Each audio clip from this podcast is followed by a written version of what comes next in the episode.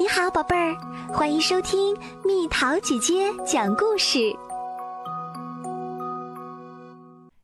甜言蜜语话小年儿。这天是农历腊月二十三，又叫小年儿，是家家户户祭祀灶王爷的日子。灶王爷是谁呢？传说中他是专门掌管人们吃饭的神仙。小年儿这天，小朋友们要吃糖瓜，供糖瓜，用糖粘住灶王爷的嘴巴，让灶王爷嘴巴变甜。上天向玉皇大帝诉说一年来人间发生的事情时，多说我们的好话。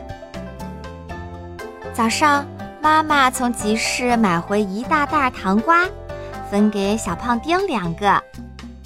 真甜，真好吃。不一会儿，他就吃完了。我还要吃糖瓜。可小年儿这天也正是打扫房屋、除旧迎新的日子，大人们都在认真地进行清扫，粉刷墙壁、擦洗玻璃、贴窗花、贴年画，忙得团团转。小胖丁只好自己在家里。上上下下的找糖瓜，抽屉里、壁橱里都没有，放到哪儿了？他嘀咕着。原来在这儿呢。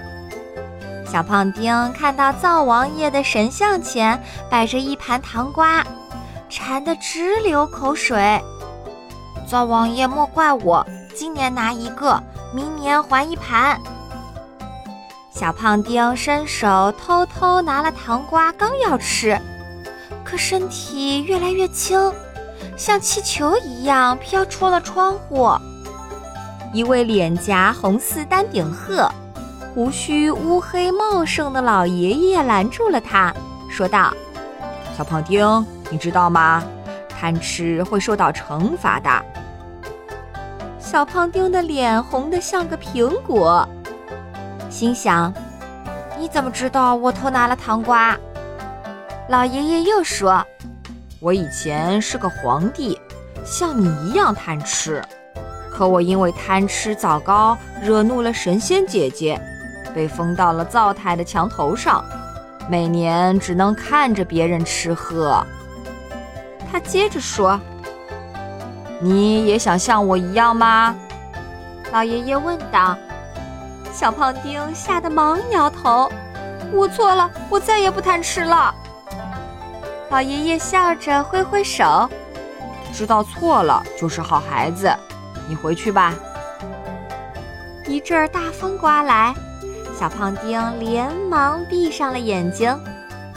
等他睁开眼的时候，已经到家啦。小胖丁记住了老爷爷的话，乖乖把偷拿的糖瓜。放回了神像前的盘子里。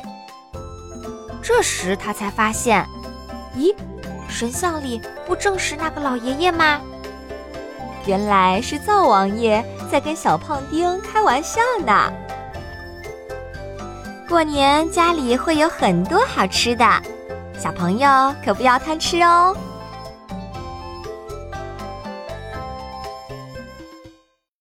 又到了今天的猜谜时间喽，准备好了吗？到处乱跑，谁也捉不到；跑过树林，树木都弯腰；跑过大海，波浪高又高。猜猜到底是什么？